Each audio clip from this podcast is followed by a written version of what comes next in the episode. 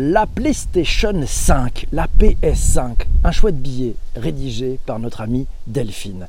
Sais-tu qu'en ce moment même, des millions de gamers vivent dans l'angoisse en attendant le 19 novembre 2020 tout ça parce qu'à cette date, la PlayStation 5 sera enfin disponible 7 ans après la sortie de la PS4. Et tout ça parce que tous les ingrédients sont réunis pour que cette console de 9 génération soit un succès commercial. Les nouveautés technologiques dévoilées par Sony, les ruptures de stocks annoncées, les effets dominos de la pandémie et la sortie quelques jours avant de la Xbox Series X, ouais, série 10, la nouvelle console de Microsoft, le constructeur rival. La PS5, qu'est-ce que c'est? Comme la PS4 sortie en 2013, la PS5 est ce que l'on appelle une console hybride. Elle permet à la fois de jouer à des jeux physiques via son lecteur Blu-ray intégré, de télécharger des jeux et de jouer en streaming. Jusque-là, rien de neuf, mais chaque nouvelle génération de console est marquée par des avancées technologiques qui plongent les joueurs dans de nouvelles dimensions de jeu. Et le moins que l'on puisse dire, c'est que la PS5, question nouveauté, c'est quelque chose. Un disque dur SSD pour les sauvegardes, le ray tracing, ce sont des rayons de lumière simulés individuellement pour des ombres et des reflets fidèles à la vraie vie.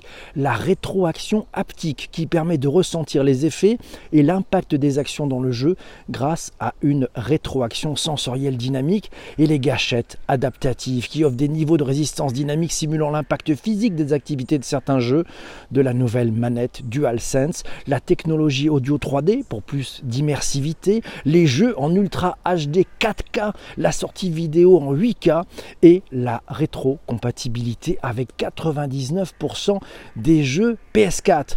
On est très très loin de la toute première PlayStation sorti en 1994 et qui pourtant à l'époque créa une petite révolution dans le monde des consoles grâce à l'arrivée du format CD qui permettait aux jeux d'être plus puissants en 3D et d'une qualité sonore sans pareil pour l'époque et on est encore plus loin de Pong d'Atari pour ceux qui s'en souviennent, ça donne un âge. La PlayStation domine le game des consoles. Tu connais la guerre entre aficionados, iOS, Android pour les smartphones Eh bien c'est pareil chez les gamers avec d'un côté les pro PlayStation et de l'autre les pros Xbox de Microsoft. 20 ans que ça dure. Depuis le lancement de la PS2 et de la première Xbox en 2000, Sony domine le marché des consoles dites de salon versus ce qu'on appelle les consoles portables. Il domine avec 4 générations de PlayStation dans le top 5 des meilleures ventes de tous les temps.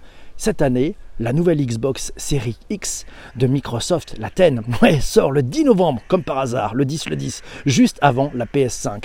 Alors les conversations et les spéculations entre pro Xbox et pro PlayStation vont bon train sur les réseaux et forums à chaque annonce des deux constructeurs, mais sachant que les demandes pour la précommande de la PS5 ont atteint un niveau record, on peut supposer, nous signale Delphine, que la dernière année des PlayStation deviendra la console la plus vendue de tous les temps, soit plus que la PS2 qui s'est écoulée, tiens-toi bien, à 157 millions d'exemplaires. Très similaire sur le plan techno, c'est le line-up, le catalogue de jeux de ces consoles qui fera leur succès. Et là aussi, c'est Sony qui, pour le moment, semble tirer son épingle du jeu. Bref, les enjeux sont énormes pour les deux parties et les conséquences pour l'industrie du jeu vidéo aussi allons-nous vers la fin des jeux physiques? Non non, cette année, Sony et Microsoft proposent pour la première fois deux versions de leur nouvelle console, une dite physique avec un lecteur de Blu-ray intégré, PS5 et Xbox Series X, et puis une dite dématérialisée sans lecteur, PS5 Digital Edition et Xbox Series S. Amorcée depuis plusieurs années, la vente de jeux dématérialisés atteint maintenant des records grâce à la PS4, la Xbox One et la Switch. Oui, pour la première fois cette année, elle a dépassé celle de jeux physiques en France. Cela représente même 57% des ventes de jeux vidéo. Certains voient donc là la dernière génération de consoles physiques, mais vu le peu d'enthousiasme suscité par la PS5 Digital Edition lors des précommandes, on peut penser que ce n'est pas pour tout de suite. D'autant que les jeux dématérialisés coûtent plus cher aux joueurs. Sony gagne plus d'argent sur les jeux vendus par le PlayStation Store plutôt qu'en version physique que les jeux achetés qui ne leur appartiennent pas, qui ne peuvent pas les partager, les revendre ou les collectionner, et que la résolution des images des jeux passant de 4K à 8K, les réseaux ne sont pas assez rapides pour les supporter, et surtout que tous les joueurs ne sont pas égaux en termes de connexion Internet. Sans parler, sans parler des conséquences du tout des maths qui serait catastrophique pour les revendeurs et magasins spécialisés dont certains ont déjà dû se diversifier pour pallier la baisse de vente des jeux physiques, voire à licencier et fermer. Et si la techno hyper sophistiquée ne faisait pas tout Comme pour le livre numérique qui n'empêche pas d'avoir une belle bibliothèque chez soi, ou comme pour les séances de ciné en 4DX qui n'empêchent pas d'apprécier un bon film dans un cinéma d'art et d'essai, il y aura toujours des joueurs passionnés ayant à la fois une console dernière génération et d'anciens jeux et consoles. Non, qu'est-ce que t'en penses? Alors on a posé la question à Twitter, c'est ce qu'ils en pensaient sur la PS5. Eh ben Sophie nous dit qu'elle fait tout ça, cette PlayStation 5, des jeux toujours plus immersifs et réalistes, si je comprends bien, vraiment, tout ça m'échappe, nous signale Sophie. Sinon, elle a deux grands ados qui ne doivent pas être assez accros et ils n'en ont même pas parlé. Merci Jean-Emmanuel pour ce partage. 7 ans, Vincent nous dit 7 ans, comme si on avait tous un nouveau téléphone tous les 7 ans sur un marché hyper innovant. Mais pourquoi? Voilà la bonne question. C'est Laura qui nous dit hâte d'en apprendre plus. Son cher étant en a envie et elle ne sait pas si ça vaut le coup. C'est bientôt les fêtes, on risque d'être confiné, donc ça se regarde. La PS5, oui, ça se regarde. Samy qui nous dit les deux grandes nouveautés de cette génération de consoles, c'est 1. La déclinaison de ces consoles en format dit digitaux, c'est-à-dire sans support CD, qui deviennent des entrées de gamme. Ce n'est pas la première fois d'ailleurs. Sony euh, avait tenté dans les années 2000 avec la PSP Go. Ouais, puis deuxième point, nous signale Samy, les offres cloud gaming de Microsoft insistant en communiquant beaucoup sur son prix attractif, deux fois moins cher que le prix d'un seul jeu physique, et puis son catalogue très bien fourni. c'est Massio qui nous dit à la petite console, c'est l'arrivée de la technologie de ray tracing, de ray tracing au service des jeux.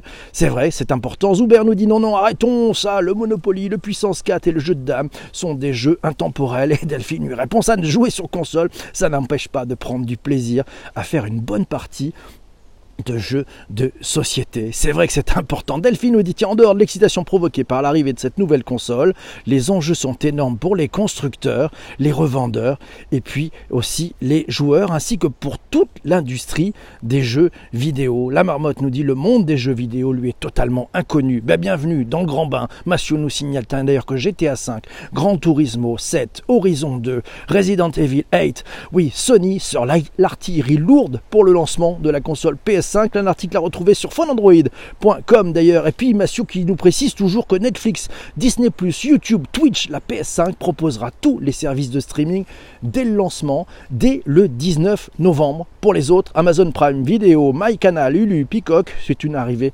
prochaine sur la console. Le tout mis sur une télévision des années 1990 chez Stéphanie. Samy nous dit ne jamais perdre une console la première année, ne jamais prendre une console la première année.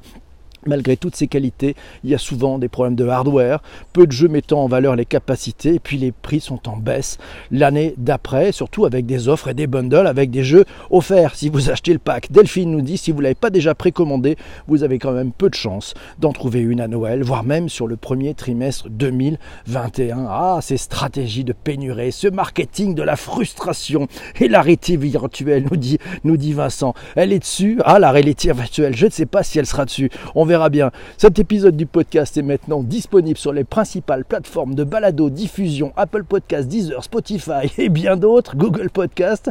Si tu as aimé cet épisode et tu apprécies, va lire l'article sur le digitalpourtous.fr. Je te mets le lien sur l'article dans les notes de bas d'épisode. Et puis si tu as vraiment aimé, tu peux t'abonner à ce podcast, tu peux le partager sur tes réseaux sociaux. Et puis si tu es sur Apple Podcast, tu peux lancer la piste aux étoiles. Les 5 étoiles, un commentaire, ça fait un bien fou. Mille merci, je te laisse, j'ai rendez-vous avec les amis qui sont sur Twitter. À ciao ciao